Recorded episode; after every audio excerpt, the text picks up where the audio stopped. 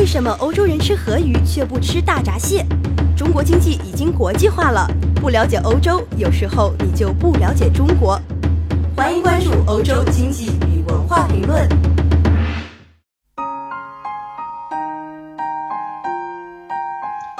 Hello，各位听众朋友，大家好，欢迎收听今天的欧洲经济与文化评论，我是主播 Nina。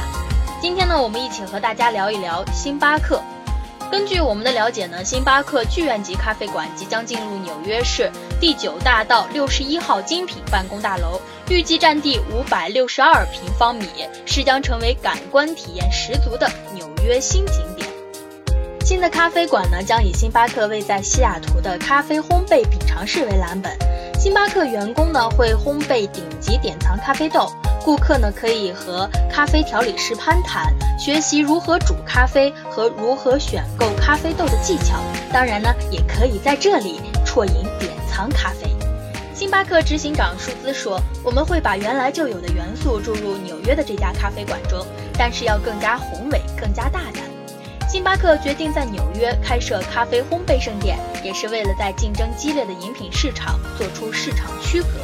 施皮格尔说：“星巴克必须加强顶级咖啡供应者形象，而设立咖啡烘焙馆就是他们达成这项目标的策略之一。”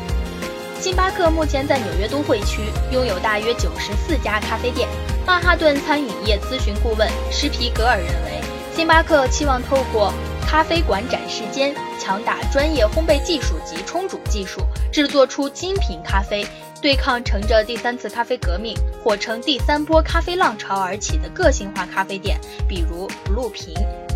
第三次咖啡革命一词呢，是两千零二年烘豆师翠苏罗斯格首度在文章中提及。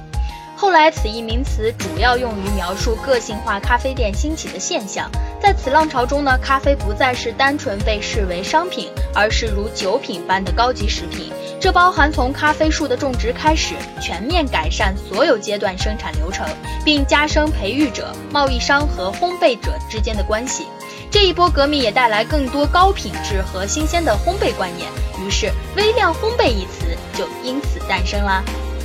星巴克宣布纽约精品咖啡圣殿计划的前不久呢，也是迎来了好消息。在截止二零一五年九月的最近一次财报中呢，全球可比较店铺销售额不但成长了百分之七，总收益还成长百分之十七，至创纪录的一百九十二亿美元，并宣告在二零一九年以前呢，要拼出收益翻倍至三百亿美元的决心。也有报道称，星巴克今年也计划在亚洲开设类似的顶级咖啡馆，但是并没有透露出地点在哪里。让我们大胆的假设一下，会是在中国吗？好了，以上就是今天的欧洲经济与文化评论，欢迎关注微信公众号“欧洲慢生活”，了解更多欧洲资讯。我们下期再见。